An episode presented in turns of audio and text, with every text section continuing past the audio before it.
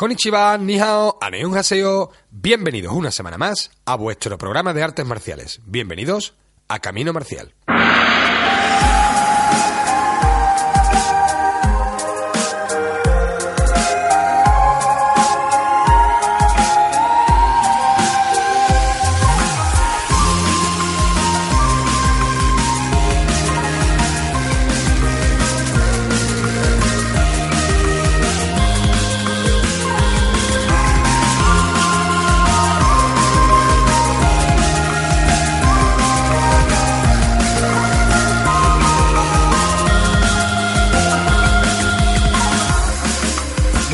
Noches con todos ustedes, un martes más, ya metidos en la primavera oficialmente.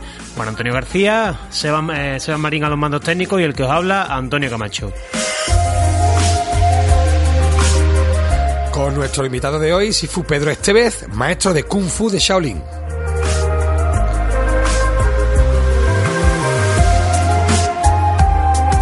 También hablaremos con el doctor Reque que sobre estiramientos.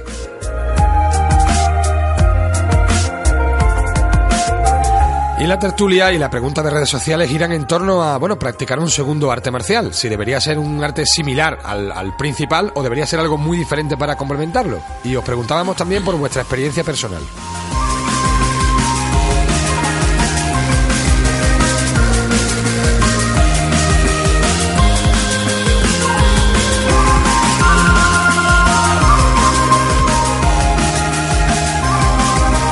Este programa está patrocinado por Deportes Maral, donde podéis disponer del mejor material para la práctica de las artes marciales. Podéis encontrarles en Sevilla, en la calle Santa María Mazzarello, en Nervión, o en www.deportesmaral.com.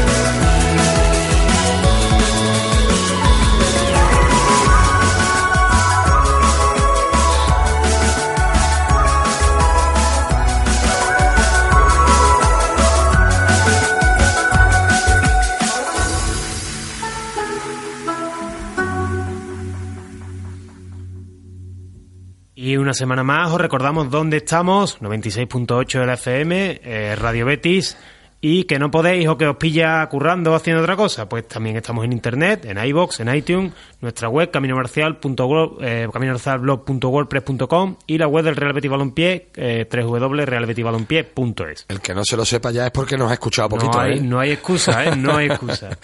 bueno, vamos con las noticias de esta semana, que hoy es semana muy cargado, ¿eh? Con mucho y muy bueno, y lamentablemente no se puede estar en todas partes, ¿eh? pero no, nos gustaría... Eh, un, pero vamos a ofrecer un, abanico amplio, ¿no? Un ramillete de, de, posibilidades amplio para que todo el mundo pueda aprovechar este fin de semana practicando artes marciales.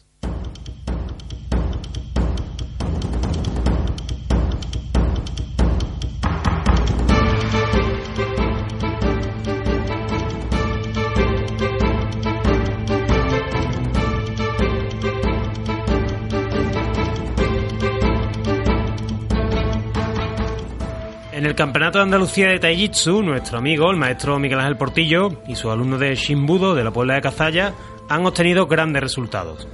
Concretamente 5 oros, 6 platas, 4 bronce.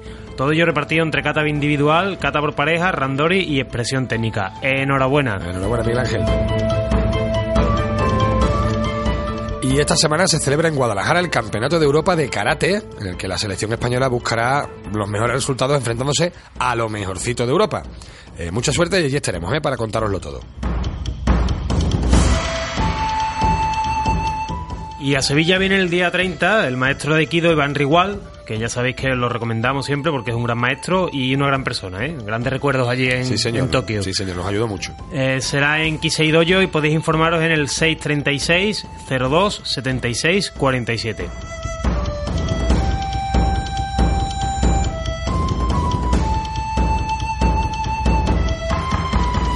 Y en Ibiza más Aikido, en este caso un curso nacional a cargo de Yasunari Kitaura, octavo dan y director técnico de Aikikai España. Para más información tenéis el teléfono 628 07 65 44. Aikido y sol en Ibiza, ¿eh? Luego por la noche a descansar para poder practicar el día siguiente. Eso va a ser difícil Ibiza. Y para los amantes del karate más clásico, el día 30 en Toledo impartirá un curso de karate Shorin Ryu el maestro Víctor López, eh, sexto dan y gran karateca. Y os lo, no, eh, os lo podemos, os lo decimos, no lo decimos por decirlo, lo Sí, decimos lo por conocemos de primera sí. mano, afortunadamente.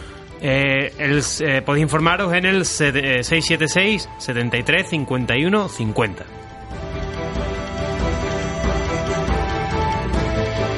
Y más cerquita, en, en Jerez, eh, tendremos el Campeonato de España de Sambo y Combat Sambo este fin de semana, el día 30. Eh, mucha suerte para la representación sevillana y para toda la representación andaluza. Y en Mijas, también el día 30, Campeonato de Andalucía de Judo Sub-15 y Sub-18. Mucho movimiento ¿eh? el que tenemos con los, con los jóvenes judokas andaluces, como debe ser, por otra Sí, parte. señor, sí, señor. Y nuestro amigo y compañero, el maestro Rafael Hernández impartirá ese mismo día, el día 30, que está cargadísimo ¿eh? en el calendario. El día 30 se, van a tener que, se va a tener la gente que dividir, ¿eh? Sí, señor, sí, señor. Bueno, pues el maestro Rafael Hernández Jaro imparte un interesante curso de yo, será en Córdoba, y podéis poner en contacto llamando al teléfono 657-901746. Recomendado 100%.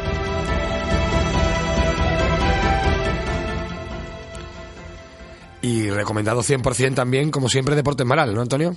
Sí, por supuesto. Y además os recomendamos que vayáis allí, que vayáis a la tienda en la calle Santa María Mazarelo, en el barrio de Nervión. Que se recupere Adriano, por cierto, ¿eh? que está con un problemilla de espalda. Estuvieron el otro día Itania y Adriano en el curso de, de Cobudo, que, que Yo me lo, yo me lo perdí, desgraciadamente. Podemos disfrutar en dos hermanas y Adriano no pudo practicar porque tiene un problema en la espalda. Desde aquí le, le mandamos un saludo y que se mejore. A descansar y a recuperarse, sí, señor. Eh, por si alguien no puede ir a la tienda, Antonio, ¿qué pues, podemos hacer? Muy fácil. Eh, Google, bueno, Google, entra a internet, www.deportesmaral.com. Bueno, Ahí lo tiene todo. Como siempre, os recomendamos que os acerquéis a la tienda porque el trato es fantástico y tanto Adriano como Adriano os van a recomendar perfectamente lo que necesitáis, pero si no es posible, a través de internet podemos hacer la compra, podemos ver los productos y nos metemos en faena, nos metemos en faena con nuestro invitado de hoy, que es ni más ni menos que el Sifu Pedro Estevez, maestro de, de Kung Fu. Maestro, muy buenas noches. Hola, buenas noches, ¿qué tal? Buenas noches. Muchas gracias por atendernos, maestro. Nada, no hay que, a vosotros por invitar. Bueno, vamos a hablar de, de muchas cositas, pero eh, en una frase eh, repetida en este programa es que hay que empezar por el principio. Y lo primero que queremos saber es cómo comenzó usted a practicar eh, Kung Fu. Bueno, esto fue una historia un poco larga, ¿no? Para contar la radio, pero comencé con 11 años, Ajá. eh, estando en Suiza, que es donde yo vivía. ¿En Suiza? Exactamente, sí. Y fue una cosa casual, que pasé por un, un edificio y en su bajo había unas ventanas y a través de las ventanas vi una escuela de karate en aquel momento y ahí donde yo empecé, pues yo empecé con karate y a los pocos meses conocí a mi maestro y ya empecé a hacer eh, a practicar kung fu. Bueno, y, y ¿cómo fue ese, el, el primer contacto después de la práctica de Kung Fu? ¿Cómo fue el primer contacto con el Kung Fu de Shaolin? Bueno, esto fue una experiencia realmente fantástica. En el año 1998 tuve la ocasión de viajar a China por primera vez y de visitar el monasterio Shaolin. Y la verdad que fue una experiencia fantástica. Pude conocer allí eh, los maestros, pude conocer el origen Ajá. y ver realmente esa cultura que realmente existía, aunque mucha gente decía que eso era una fantasía, pero ahí estaba. Yo, voy a aprovechar y le voy a preguntar ya, maestro, porque eh, yo tengo sentimientos encontrados ahora mismo respecto a Shaolin. Yo no sé si realmente perdura el, pozo de conocimiento que había en el monasterio, que es indudable que, estaba ahí, o se ha convertido un poco ya casi en algo, una, una atracción, no sé si decir turística, pero sí para que la gente vaya y lo visite. Sí, bueno, esto tiene dos vertientes. Eh, La primera es a nivel turístico, porque es el primer monasterio en China donde se creó y se fundó el budismo, entonces es una atracción. Recibe todos los días aproximadamente unos 10.000, 12.000 visitantes, tanto chinos como foráneos. Y luego está la vertiente, digamos, filosófica o, o de, de, y de Kung Fu, en la que también ha evolucionado muchísimo. Al principio era una cosa un poco cerrada, pero se ha ido abriendo poco a poco, cada vez más a todo el mundo. ¿Y cómo se consigue entrar en esa, en esa mm, parte cerrada que se te abriendo? Es decir, ¿cómo, cómo un maestro español, en este caso, mm, consigue meter la cabeza en el monasterio de Shaolin? Bueno, el- la verdad que fue por invitación de unos maestros chinos que vinieron a Francia, en las que yo estuve en un curso, y me invitaron a ir allí. Así que cuando tuve la ocasión de visitar el monasterio, pues contacté con ellos y ellos fueron los que me introdujeron, me, digamos, abrieron un poco la puerta a que yo pudiera entrar y formar parte de, del monasterio. En aquel momento, en el, eso fue el año, don- posteriormente al 2006, eh, fue una ceremonia de aceptación como discípulo. En aquel momento éramos seis extranjeros en todo el mundo que formaban parte de una serie Shaolin. Ajá.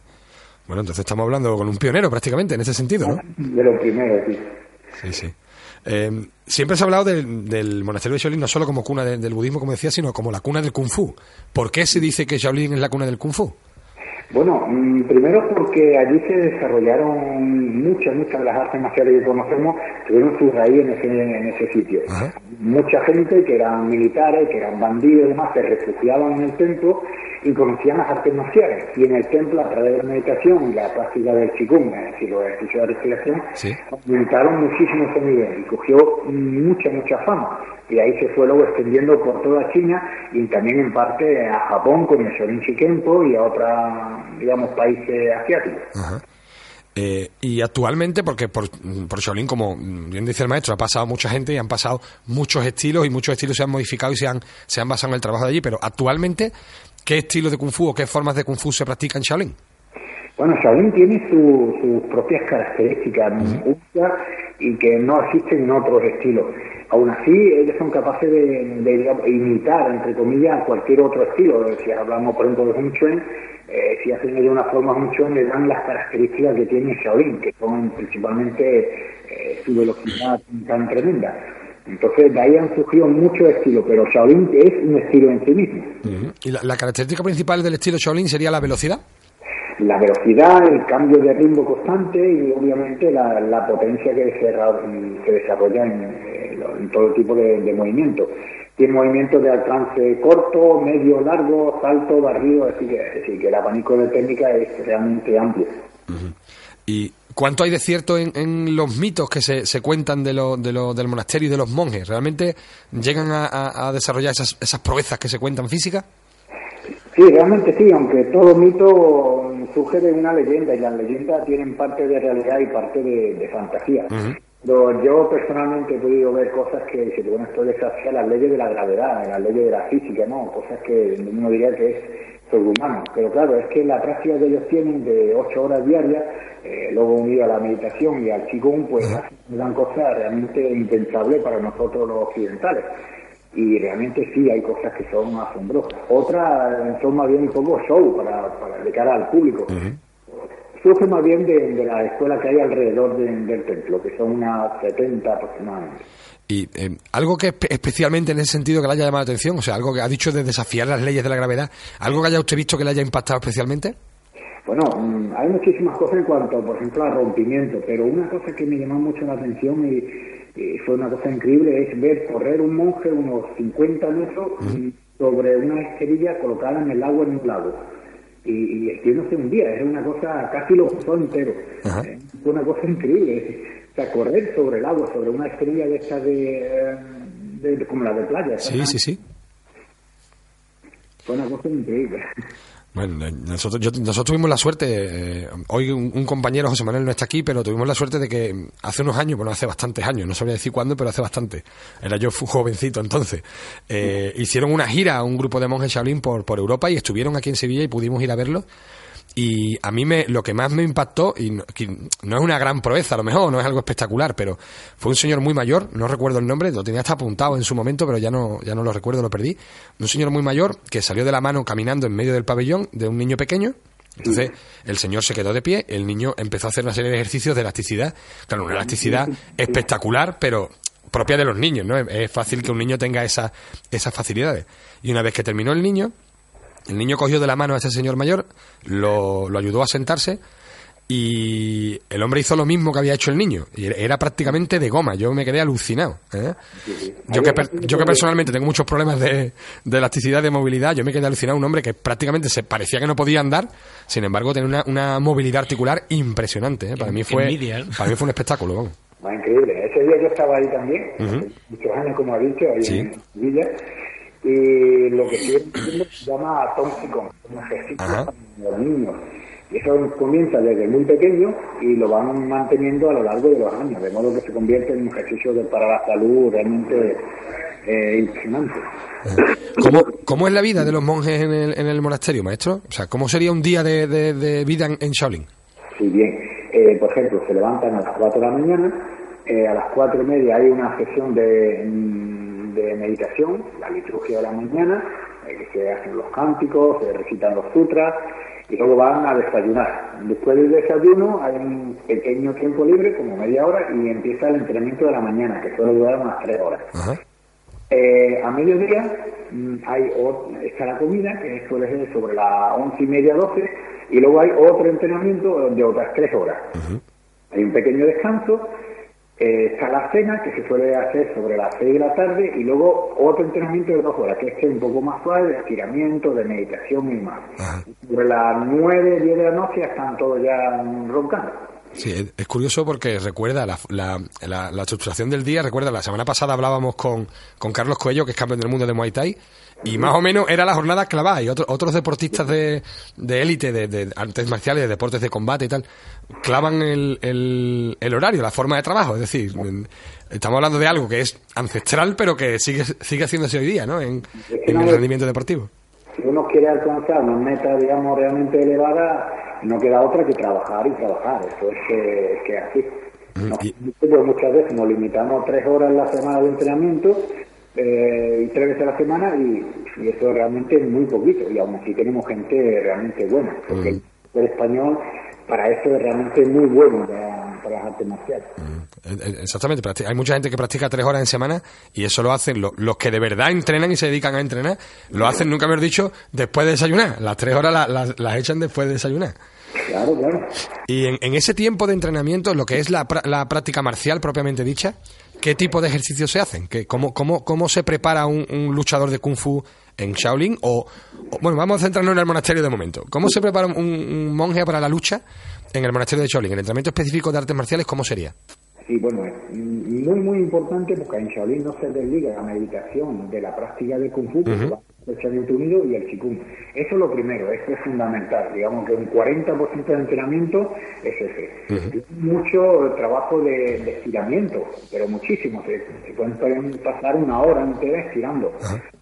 Y luego el fondo físico, de resistencia. que corren por los montes, eh, tienen una resistencia tremenda y luego el trabajo técnico, que en eso se basa principalmente luego su, digamos, su rutina diaria. El trabajo técnico puede ser a mano vacía, con arma o por pareja. Sí, porque se trabajan muchas armas en las artes marciales chinas, entiendo que en Shaolin también, ¿no? Sí, sí, por supuesto. La, la más básica, la más importante en Shaolin es el palo. El palo de Shaolin, muy conocido. Pero luego hay 18 armas más que, que son las que usan pero principalmente el palo. ¿Cuáles serían, además del palo, cuáles serían las armas principales, las más usuales? Vale, eh, después del palo vendría el sable, eh, después tendríamos la espada recta de doble filo y eh, la lanza. Esas son las cuatro principales. Y de ahí, pues el pulgado, el látigo de nueve secciones, en fin, que hay muchísimas. Muchas, muchas. ¿Y la más especial, la que usted considera, diría, esta es extraña, es rara, no es habitual verla, no sé, algo, la que sea un poquito mm, diferente? Sí, por ejemplo, la espada de, de Garcio, la espada de gancho, dos, dos, espadas que tienen en la empuñadura eh, una media luna y en la punta eh, hace como un gancho. Y la peculiaridad es que se maneja las dos a la vez y en un momento dado se engancha en la punta y se hace un giro y tiene un alcance, un radio de alcance muy grande, muy grande. Qué, bonitas son las artes marciales, ¿eh? Pues maestro, vamos a hacer una pequeña pausa en la entrevista porque, bueno, solemos intercalar eh, secciones y en este caso vamos a hablar con el doctor Reque, que es habitual de nuestro programa y que hoy nos va a hablar precisamente de estiramientos. Vamos con la sección del doctor Reque.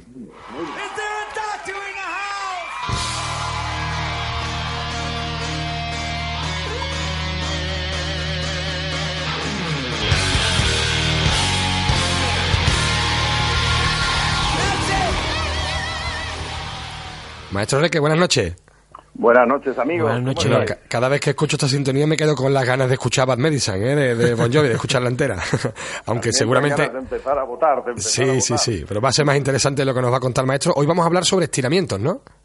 Sí, es un tema que la verdad que está eh, en boca de mucha gente. Eh, en el mundo de la medicina deportiva, cada vez que voy a un congreso, pues sale algún experto de estos de que son grandes estudiosos del tema muscular y tendinoso y las teorías de eh, cómo se lesionan estructuras ¿no? del aparato locomotor y qué cosas se pueden hacer para prevenir, eh, pues, hay ríos de tinta y se actualiza mucho los conocimientos. La verdad que es un tema bastante interesante y hay cierta discusión respecto a qué cosas se pueden hacer.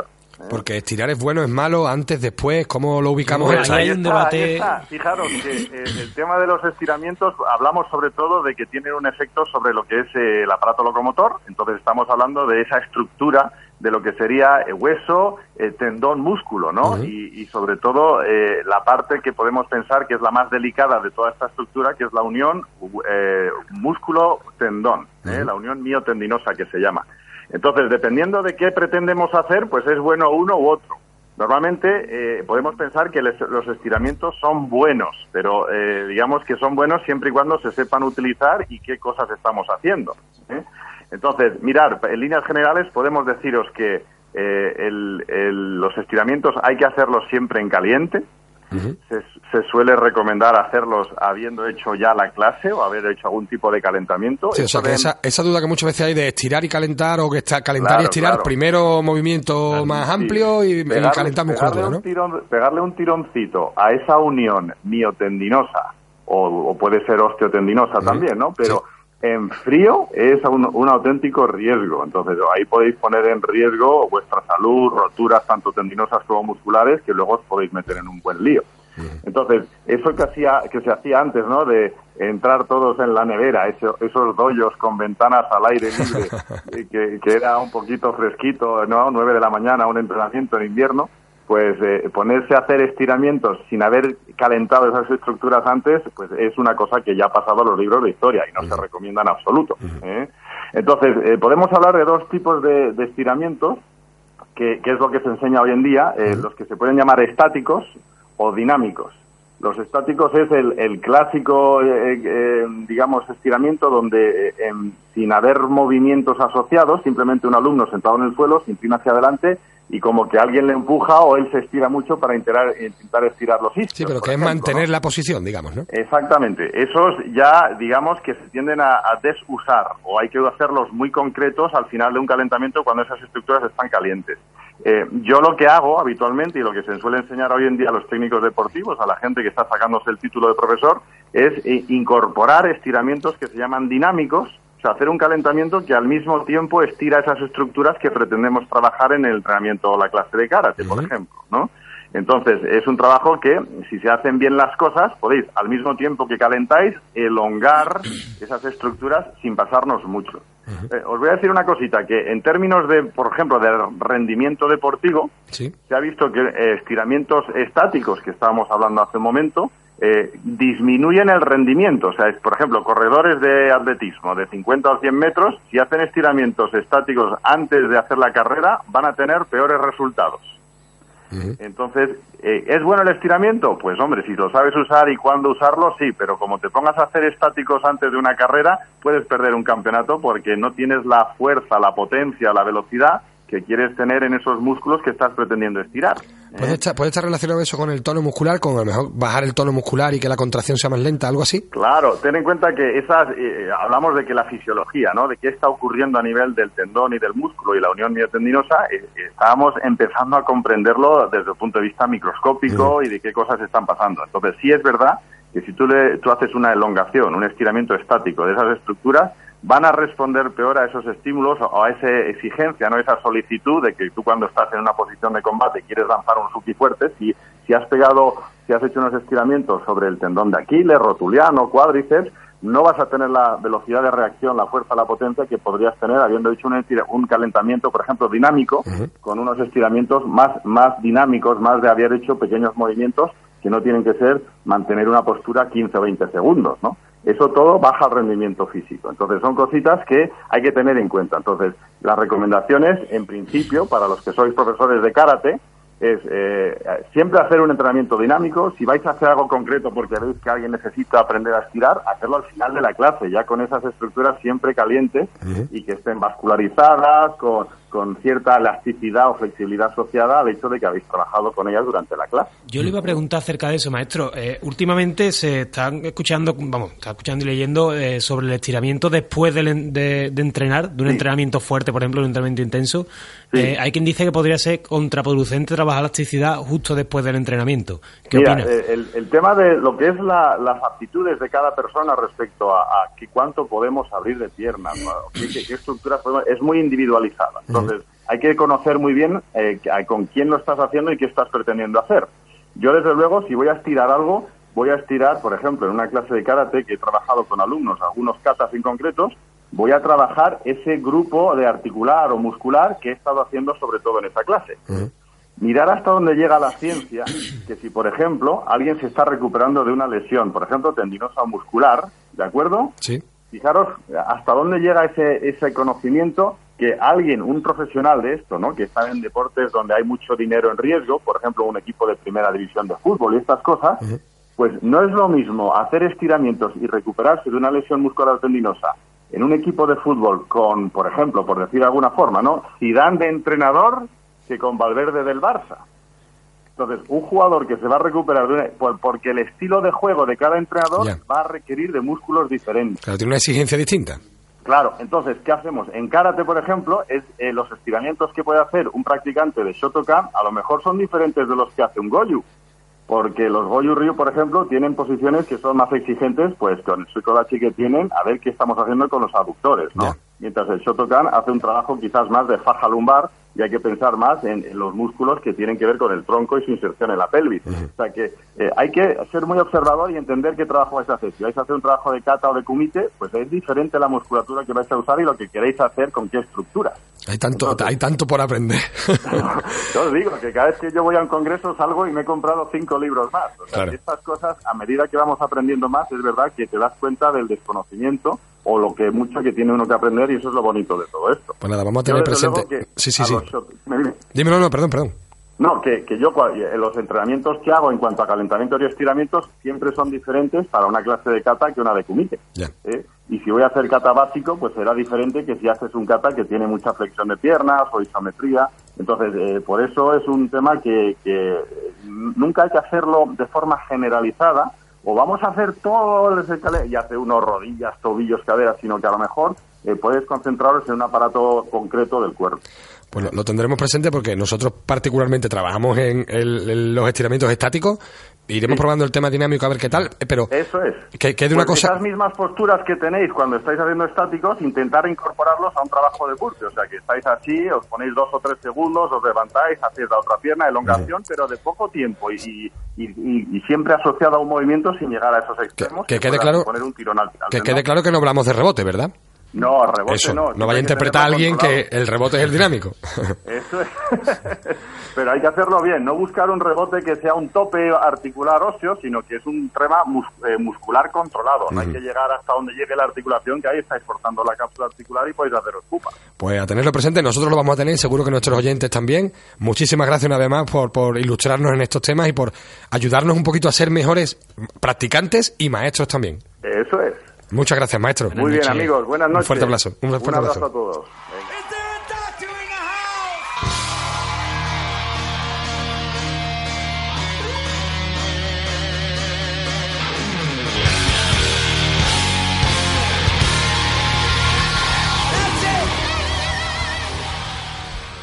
Te puede, ¿eh? Te puede, Bon Jovi te puede. Sí, sí, sí, claro, es que no, los oyentes no me ven, pero Antonio sí, Sebas también. Seba estaba tocando la batería y yo la guitarra. yo un poco me arranco a cantar, pero no era buena idea. Vamos a dejar que cante Bon Jovi y lo que vamos a hacer también es dejar que nos siga contando nuestros invitados, fu Pedro Esteves, eh, bueno, todos los entresijos, ¿no? Del, del Kung Fu y en particular del Kung Fu de Shaolin. Eh, maestros, decíamos que mm, cómo era la jornada de práctica de, de los monjes y de y cómo era el entrenamiento. Eh, ¿Se parece en algo mm, cómo se practica Kung Fu en Occidente a cómo se practica en China? Bueno, la, intensidad del entrenamiento marca obviamente unas diferencias. Eh, lo que ha estado contando el doctor Reque realmente comparto en su totalidad. Nosotros trabajamos un 80% en, en dinámico, muy importante, y da unos resultados fantásticos. Y realmente, como he dicho anteriormente, allí en China se trabaja muchísimo tiempo la, la flexibilidad en todos los sentidos. Entonces eso es algo así que tenemos que hacer más énfasis. Quizás aquí vamos un poco rápido con todo, ¿no? Que por, la de Occidente lo trasladamos incluso también a la escuela. Si queremos aprender más rápido las formas, más rápido el manejo de armas y queremos ser más flexibles en todo y eso muchas veces conduce a lesiones. Sí, somos, nosotros solemos decir que nosotros en particular somos brutitos y entiendo que en general en el mundo de las artes marciales se peca un poco de eso, ¿no? Sí, sí, es por el, pretender ir con velocidad y con rapidez hacia, hacia todo, a unos logros que, que no hay otra manera de trabajarlo que con paciencia y con tiempo. Bueno, pues ya, ya hemos conocido un poquito sobre el, Kung Fu de Shaolin. Queremos conocer también un poquito al maestro Pedro Esteve. Eh, ¿Quiénes han sido sus maestros? ¿Quiénes diría usted que han sido sus referencias en la práctica de Kung Fu? Eh, bueno, como referencia, cuando era un crío, obviamente Brulia fue lo que me atrajo al mundillo de las artes esto, es recurrente. Qué raro, Casi todos los maestros nos dicen lo mismo. Yo creo que esto está universalizado. Este era mi referente. Cuando era pequeño vi una peli de él y ya me enganché un poco. Y luego, pues, varios maestros en, China. Xi de Chang, Xi de Yao. Hay varios maestros que yo considero principales aquí en el monasterio. Y estos son los que realmente he tratado de seguir siempre y aún sigo trabajando con ellos. ¿Y maestros quién es Xi Yang Xi Yang eh, es un maestro que hay en, en Madrid, en la escuela, su nombre laico es Carlos Álvarez. Sí. Y forma también, algo igual que yo, del templo Shaolin de, de Henan, en China. Porque ustedes representan, digamos, el, el templo, el templo Shaolin aquí en España, ¿no? Exactamente, sí, a nivel de representación estamos nosotros dos. Luego hay otras escuelas que obviamente también trabajan Shaolin y también tienen su, su, mérito, por supuesto. Yo creo que una escuela hay que reconocerla como que hace un trabajo importante. Pero quizás nosotros fuimos, en mi caso yo fui desde el 2004 el primero que, que llegó aquí a España en ese sentido, sin contar a, Carlos este de, de, Bilbao, que para nosotros no, no cuenta y, fuimos los primeros aquí en, este país. Porque me está hablando de. Yo no recuerdo el nombre tampoco. Eh, este hombre que fue al final condenado y que, en fin, hacía unas cosas un poco raras, ¿no? Un poco bastante. Eh, Juan Carlos Aguilar. Eh. Eso es, eso es, Juan Carlos Aguilar.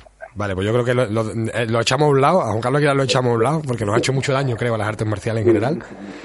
Y, maestro, ¿ustedes trabajan también la competición? Sí, aunque es muy curioso porque nosotros nuestro entrenamiento no está enfocado a la competición. Nosotros participamos en competiciones a nivel nacional, a nivel internacional, eh, con el trabajo que hacemos cotidianamente. O sea, no se varía el entrenamiento para ir a una competición. Quizás se entrenan más horas, pero el, entrenamiento es el mismo. Y eh, es viable, ¿no? O sea, es viable competir en, en, en, en Wushu, en este caso, ¿no? En Kung Fu. es viable competir con el trabajo tradicional. Exactamente, sí. Hay, de hecho, campeonatos mundiales de tradicional, que no es Wushu, ahí esos son otros campeonatos paralelos. Entonces, cada dos años hay un campeonato del mundo que suele ser en China, porque ellos son los que tienen los medios para organizarlo. Y solemos intentar pues llevar un, grupito de gente para, para participar. Y los resultados, pues, bueno, hasta ahora han sido bastante interesantes. Nosotros, nosotros estamos especializados en karate, digamos, y, y con el tiempo el trabajo de karate más tradicional, digamos, ha, ido separándose, o el karate de competición ha ido separándose del karate tradicional hasta el punto de que hay un nivel de especialización grandísimo en el, karate de competición y con el karate tradicional ya casi que no se puede competir en, un, en un campeonato. ¿Teme que pase lo mismo con el Kung Fu? Mm, bueno, es que nosotros ya lo hemos separado. Tenemos el Wushu que toca la, la vertiente absolutamente competitiva que no tienen prácticamente casi nada que ver con el kung fu tradicional. Es un deporte y los que participan son realmente unos atletas impresionantes y tienen un nivel increíble, hacen cosas que pues, esto es impresionante. Y por eso ese aspecto deportivo está separado del kung fu tradicional. Y en kung fu tradicional participamos eh, pues con las formas tradicionales, con un reglamento diferente y en combate, pues igual, tenemos la vertiente de, de que se llama, que es un combate tradicional, y del Sanda, que es, digamos, un poco más profesional. Donde en los dos hay un cierto contacto, en el, en el Shinda eh, está, tiene, está un poquito, un poquito limitado, y en el Sanda es contacto pleno. Quizá esa es la fórmula, ¿no? El, dejar claro qué es lo que es cada cosa y esto es deporte, esto es arte marcial y, y que no se mezclen a lo mejor un poco, ¿no? Sí, sí, sí, yo creo que en el karate pues pasa igual. Yo tengo grandes amigos karatecas Eh, unos son muy tradicionales y otros son realmente fantásticos. Tenemos Sandra Sánchez, que es esta, mujer que se sale de, este planeta. Sí, sí, sí. además, estupenda, además, no solo como karateca, sino como persona, una persona magnífica. La verdad es que tenemos el placer de conocerla y es, un encanto de, persona. Fantástico, fantástico. Eso, eso, sí hace mucho bien a la Sí, señor. Y maestro, yo sé que usted eh, también conoce el budismo en profundidad. ¿Qué relación hay entre budismo y kung fu? Bueno, mm, en un principio no había ninguna relación. En Monasterio Shaolin esto cambia radicalmente. Porque primero, ahí es donde surgió el budismo Chan, el budismo Zen, mundialmente. Y se ha desarrollado a la par que las artes marciales tradicionales, perdón. Sí y realmente en Shaolin no se separa esos dos conceptos. Bueno, y de hecho hay un tercero que es Yi, que es la medicina tradicional china, que en Shaolin pues las tres cosas van estrechamente unidas. la práctica del budismo hace que la práctica del kung fu adquiera un, digamos, un aspecto, una profundidad un poco diferente a como se practica en otras escuelas. Hace que el entrenamiento sea más intensivo y mucho más profundo. Y de ahí yo creo que eh, la comprensión profunda de lo que estás haciendo, de cómo funciona todo, hace que tu Kung Fu aumente de nivel, pero potencialmente. Hoy día se puede disociar Kung Fu y, budismo y ya metemos en el saco también a, las teorías de la medicina tradicional china, o, no se puede comprender de verdad el Kung Fu sin comprender el budismo y, la, y las teorías de la medicina tradicional china. No, no, se puede disociar perfectamente. Así, por ejemplo, en mi escuela eh, yo no enseño budismo de forma general, solamente hay una, serie de alumnos que están interesados y eso les enseño todos los conceptos y todas las cosas que tienen que ver con la metafísica y la práctica del budismo. Pero en las clases normales pues no hay problema. Yo tengo gente que son eh, practican la religión del Islam, tengo algunos que son hebreos, en fin, que hay un poco de todo por lo tanto no, se, no, se, no es necesario que se practique el budismo asociado al kung fu, así no es necesario. En Shaolin se hace así de una forma natural, pero y hay escuelas, incluso hay ahora una tendencia por el gobierno chino a separar lo que son las escuelas de, de de kung fu, del budismo, no quieren que esté estrechamente relacionado. En el político que hay ahí ahora una, digamos, una corriente que no está muy bien vista por la escuela, obviamente, y por mucha gente, pero eh, como ahí lo que manda el gobierno, pues bueno, se hace de esa forma. Mm, me parece un enfoque estupendo porque a veces en, en, Occidente queremos ser más orientales que los orientales, ¿no? Y realmente estamos en un contexto distinto y eso marca la práctica. ¿eh? Exactamente, sí, sí, sí. Aquí, digamos, usamos la, metafísica y la estética oriental como un escaparate. Muchas veces se queda en nada, en simple gesto vacío de contenido, ¿no? Y eso me parece un poco como engañar a la gente o engañarse a uno mismo. Sí, sí, las dos cosas, tanto engañar a la gente como engañarse a uno mismo. Pues, maestro, creo que ha sido muy interesante la, la entrevista. Y le voy a pedir que se quede al teléfono porque solemos terminar el programa con una pequeña tertulia, un pequeño debate en el que participamos nosotros, participa también algún, algún otro invitado y solemos eh, eh, proponer al invitado que participe. En este caso, eh, hablaremos de practicar artes marciales diferentes y de complementar el arte marcial propia con otros sistemas. Si le parece bien participar, contamos con usted también. Sí, por supuesto. Bueno, pues además del maestro Pedro Estevez, eh, vamos a hablar con José Manuel, el maestro José Manuel Domínguez, que, bueno, habitual del programa, era eh, eh, estaba siempre en el programa antes y ahora, bueno, pues se ha echado un poquito al lado, pero contamos con los debates, contamos con la tertulia y ya lo tenemos al teléfono. José Manuel, muy buenas noches. Buenas noches, compañeros, ¿cómo estamos? Bueno, estamos con el maestro Pedro Estevez de, Kung Fu de Shaolin y vamos a hablar sobre complementar artes marciales. Esto es habitual que un practicante de artes marciales de un sistema concreto, a lo mejor lleve muchos años practicando y llegue un punto en el que mm, tenga interés por complementar ese, ese arte marcial con otro sistema. Y yo os voy a plantear una primera pregunta, que es si, si ese arte marcial de complemento debe ser eh, en la misma línea, es decir, debe ser algo parecido a la práctica original o por el contrario debe ser algo muy diferente. Dime, dime. José Manuel. Vale, creo que hemos perdido a José Manuel, pero bueno, podemos empezar con el maestro Pedro Esteves. maestro, para complementar un arte marcial deberíamos buscar otro parecido o algo diferente que nos dé mm, el extremo opuesto. Bueno, yo, mi opinión es que habría que quizás buscar eh, los extremos. Eh, más bien en el sentido de, poder comparar con lo que uno hace eh, y darle otro enfoque quizás diferente. En mi caso, por ejemplo, yo practico Kung Fu Shaolin, que supuestamente es un estilo externo, duro, fuerte. Sí y a la vez practico Tai Chi Chi Kung, que se supone, digo entre comillas, que es un estilo suave e interno. cuando en realidad hay un punto ácido en el que los dos son exactamente iguales. Entonces la práctica de un estilo eh, hay que mantenerla durante toda la vida, hay que ser ahí, profundizar todo lo que podamos ¿eh? y luego conocer otras cosas. Yo, digamos, un estudioso de las artes marciales, me encanta cualquier arte marcial, la he estudiado, he sus orígenes, sus conceptos, de cómo funciona y conocerlo también, obviamente, desde la práctica complementario. Antonio asentía cuando decía el maestro de irse al extremo. Tú también te irías al extremo, ¿no? Sí, claro. si lo que buscas es complementar lo que haces, no te vas a ir a algo que es similar o igual, sino que vas a buscar eso, no ese contraste. También tengo que decir que muy, muy, muy, muy diferente, en mi opinión, no creo que vaya a ser. como siempre hablamos, los principios del movimiento y de y del cuerpo no son los mismos para todo el mundo, ¿no? Para que hace Chikun, para que hace Tai Chi, para que hace karate. Pues, yo recuerdo una frase de, un maestro de Antonio Ávila, que bueno, es maestro de karate, Ryu, y practicamos con él habitualmente cuando podemos. Eh, y también hace chikung y bueno, se formó en China y tal, y, organizamos con él unos cursos de chikung y hablando de este tema me decía, mm, practica todo lo que quieras, muchas cosas, yo en ese momento hacía un ramillete de artes marciales muy amplio y me decía, pero que todo sume en la misma dirección. Claro. Yo creo que al final la clave es esa, el, el, saber enfocarlo, sea más cercano a lo que haces o más lejano, pero saber enfocarlo todo en una dirección, que, que te ayude a sumar hacia adelante y no que te disperse. Y sobre todo tener una base, tener, como tú has dicho, tener una base de muchos años de práctica de un sistema porque si no, si lo que hace mm, muchas cosas nuevas del tirón, ahí te va a hacer un batiburrillo que no, que no te va. es un sistema base de, es, más difícil fusionarlo. Claro, y de ahí vas incorporando a tu trabajo lo que, lo que te parezca consentido. Creo que está José Manuel por ahí también. Eso. Sí, sí, yo, yo estoy con, con, Antonio también, que es importante primero tener una experiencia en, en un sistema, en un arte marcial, y a partir de ahí, si tú ves que te hace falta alguna cosa, pues buscarlo en algún otro sistema, en algún otro arte marcial. Antiguamente, los practicantes de karate empezaron los que querían un poquito más de leña, o el tema de golpeo, se fueron al full, ¿no? Al, full, a lo que era el, karate contacto total o algo así que se llamaba, ¿no? Hace 30 años.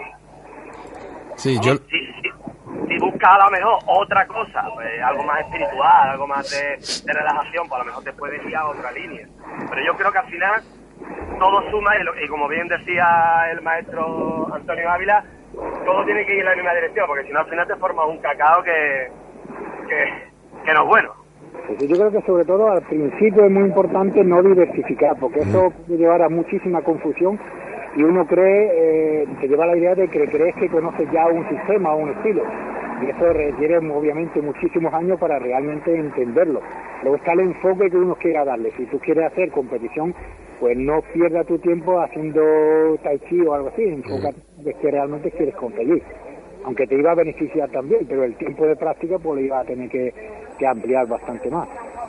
Sí, yo, yo tengo también un problema pensando en, como decís, el complementar el arte marcial propio con algo muy diferente y es que, eh, aunque los principios del movimiento son los mismos, ahí no hay ningún problema y, las leyes de la física, pero al final los objetivos son diferentes, las formas de trabajo son diferentes, a veces la forma de moverse, aunque sea en el mismo mundo, pero la forma de moverse es diferente. Mm, ¿Se puede dar el caso de que haya artes marciales que sean de alguna manera, no sé si decir, incompatibles? Bueno, yo creo que incompatible quizás no, pero los conceptos de trabajo a un nivel un poco más profundo varían muchísimo. Por ejemplo, eh, un estilo que sea extremadamente fuerte y externo, o cualquier estilo de karate, que la idea es que es eh, duro y fuerte, y aunque no sea así, pero la idea es esa pues cuando trabajas con un estilo que es de movimientos continuos, le cuesta muchísimo soltar ese 1, 2, 3, 4 en vez de hacer uno del tirón. Nos concha, maestro. los karatecas haciendo tai chi somos un desastre. No, y ya no solo tai chi. Yo te iba a decir, respóndeme tú que practicas karate Shotokan y estás comenzando a practicar Goju Ryu también. Sí, sí, sí. Incluso de un estilo a otro hay diferencia, evidentemente. Claro, claro. Luego está también, obviamente, el maestro y la estructura y la, la didáctica que tenga a la hora de enseñar que puede variar mucho. Hay maestros que son muy rígidos en el, sentido de que lo único que te permite es que lo imites y otros que te dan total libertad para que tú desarrolles tu propia forma de practicar ese estilo. Entonces va un poco en función también del maestro y del estilo así que es, Así es, y muchas, muchas veces eh, eh, hay una corriente en las artes marciales que podemos llamar de tradicionalistas, ¿no? Que, creen que, bueno, hay que trabajar un sistema de forma pura, de forma... Y tradicionalmente, precisamente, no ha sido así. Es decir, todos los maestros de la historia han ido probando, han ido grabando, mezclando, han ido haciendo cosas diferentes y han ido enriqueciendo precisamente los sistemas, Siempre ponemos de ejemplo, ¿no? La, metáfora, el chiste este del elefante, ¿no? De, la, de un grupo que estaba tocando una parte del elefante, otro grupo que estaba de ciegos, ¿no? Que estaban tocando contraparte, cada uno lo definía como algo distinto y era parte de un todo al final. Era muy fácil. Claro, claro. Hay que practicar con la trompa, con la cola, con la pata y con las orejas, Exacto. ¿no? Aunque suene mal. sí, sí. Al final se reduce yo creo que un poco a comprender lo que está haciendo.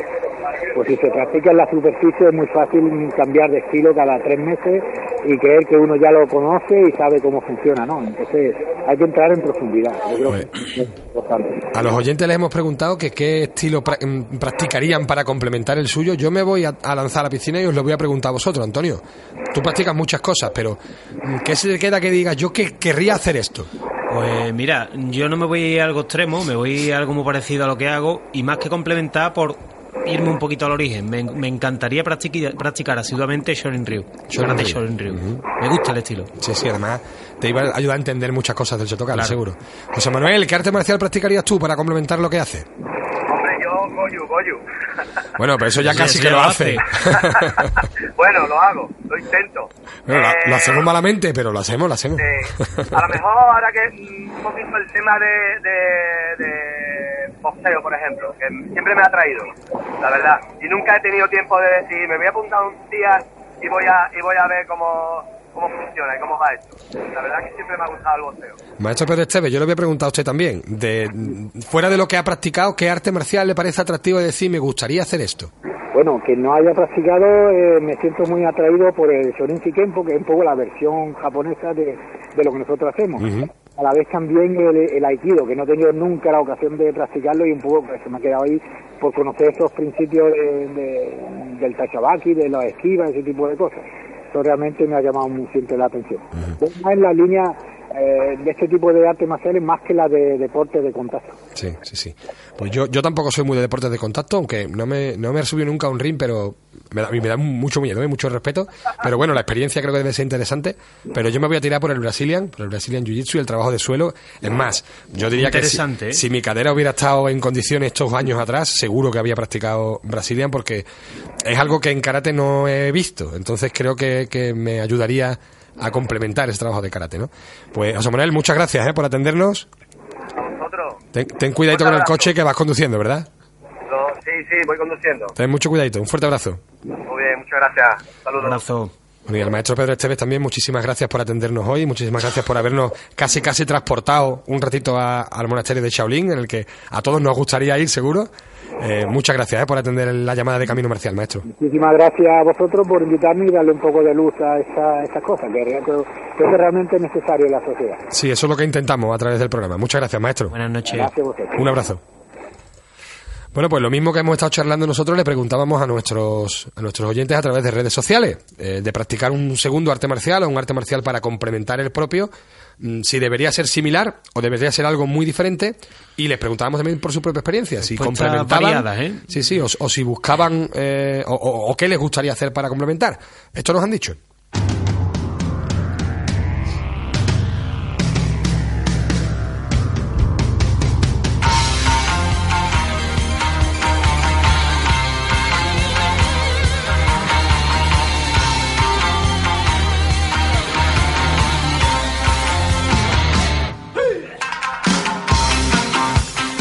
Marcos Salivars cree que practicar siempre es interesante, siempre que tengas tiempo y dinero para hacerlo. Dos factores a tener en cuenta. Clave, dos factores claves. Pero que hacer mil seminarios practicando un sistema una sola vez no conduce a nada. O sea, mil seminarios de mil sistemas distintos no sirve, ¿no?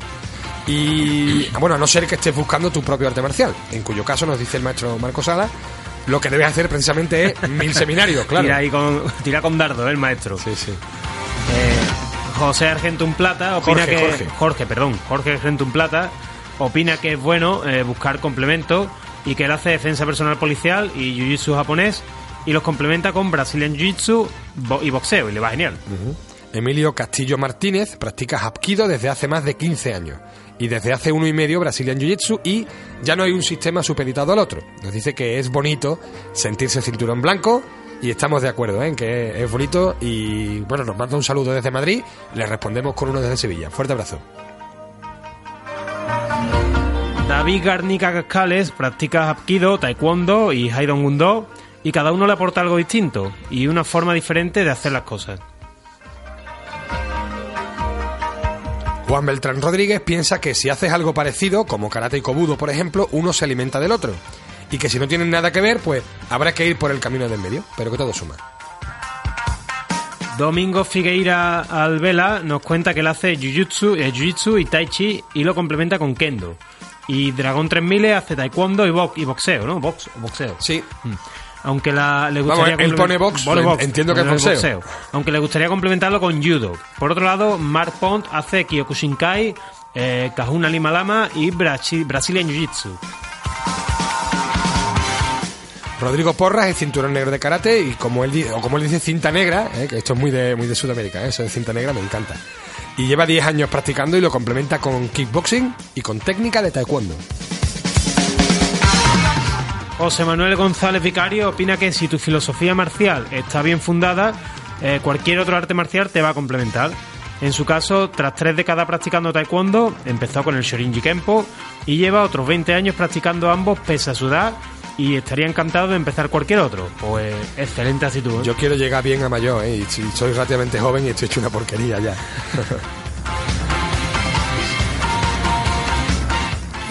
Nathan David Ortiz Huenubil lleva 8 años practicando kickboxing y eh, hizo 3 años eh, Goju Ryu y tal vez se examine de, de segundo dan. Y le gustaría complementarlo con judo. Y nos dice que nos escucha desde el principio y nos manda un abrazo desde Chile. Pues otro para ti, amigo. ¿eh? Esta es la magia de la radio y de internet, que es lo que tiene, que hace amigos incluso habiendo Sí. un océano de promedio. Sí, señor. Kayukenbo Zaragoza dice que su sistema es un híbrido entre karate coreano, Tanso Do, eh, judo, jujutsu, kempo y boxeo chino. De ahí Kaiju Kembo, ¿eh? son las, las- las primeras sílabas de cada uno de los sistemas. Eh, y que le gustaría practicar esas artes marciales pero por separado, porque le ayudarían a, a mejorarlo, pero que nunca dice aquello, eh, que nunca dice eh, que no a aquello que, que huela a arte de lucha. Pues eso nos pasa a nosotros, que no sabemos qué decir que no y, y nos metemos siempre en fregado y estamos siempre No enredados. sabemos decir que no, ¿eh? pero bueno, yo- en ¿eh? bendito problema. Sí, señor. ¿Vale? Eh, un saludo. Bueno, nos vamos, ¿eh? Un programa muy, muy jugosito, me ha gustado. No, no sé si habrá quedado bien, espero que sí, pero a mí particularmente me ha, me ha gustado este programa. Nos vamos recordando cómo nos podéis escuchar, eh, 96.8 de la FM en Radio Betis, los, eh, los martes a las 10 de la noche y los miércoles a la 1 en redifusión. Y si no podéis, por copilla haciendo otra cosa, en iBox, en iTunes, nuestra web caminomarcialblog.wordpress.com y la web del Real Betis Balompié, www.realbetisbalompié.es. Vamos con Y la nos frase de la con semana. frase de la semana, eh, que dice así, eh, no escuche, no luches con la fuerza, absórbela, fluye con y ella, úsala. Eh, y perfectamente podría haber pronunciado la frase Luke Skywalker, ¿vale? O Sí, Darth. Vader. No pero luches, no. no luches con la fuerza, Luke. Absórbela. Sí, sí, sí. Fluye con y en ella. Úsala. ¿eh? O, de, o de Yoda o de Darth Vader, Sí, da sí, igual. ah, suena algo así. Pero no, es una frase de Ip Man, que también tuvo un discípulo brillante, Sí, al nivel de, no sé si al nivel de Luke Skywalker o de Yoda, pero era un tal Bruce Lee, ¿vale? Que también hacía sí, cosas sí. increíbles. Por cierto que tengo un- tenemos un compañero de, de Yaido que siempre nos pone el ejemplo de los doblajes y yo lo he buscado en internet y no lo he encontrado, pero él dice que hay un doblaje de, de Star Wars que en el que Darth Vader le dice a Luke, Luke, prende tu sable candela. Y no sé, yo lo he buscado y no lo he encontrado, pero tengo que, eso, tengo tiene- que encontrarlo eso yo. tiene que ser buenísimo. Eh, Luke, prende tu sable candela. eh, hablábamos antes de lo de cinta negra, ¿no? Pues me, me encanta cómo suena eso. Sable ¿eh? candela, Yo lo quiero, prende tu sable candela. Bueno, hasta la semana que viene. Aneon Hikieseyo, Saiyien, Sayonara.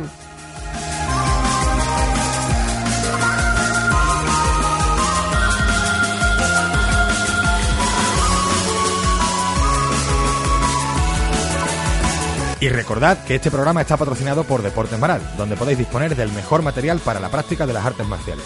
Calidad, precio y un trato exquisito es lo que vais a encontrar en la calle Santa María Mazzarello en Nervión o en www.deportesmaral.com.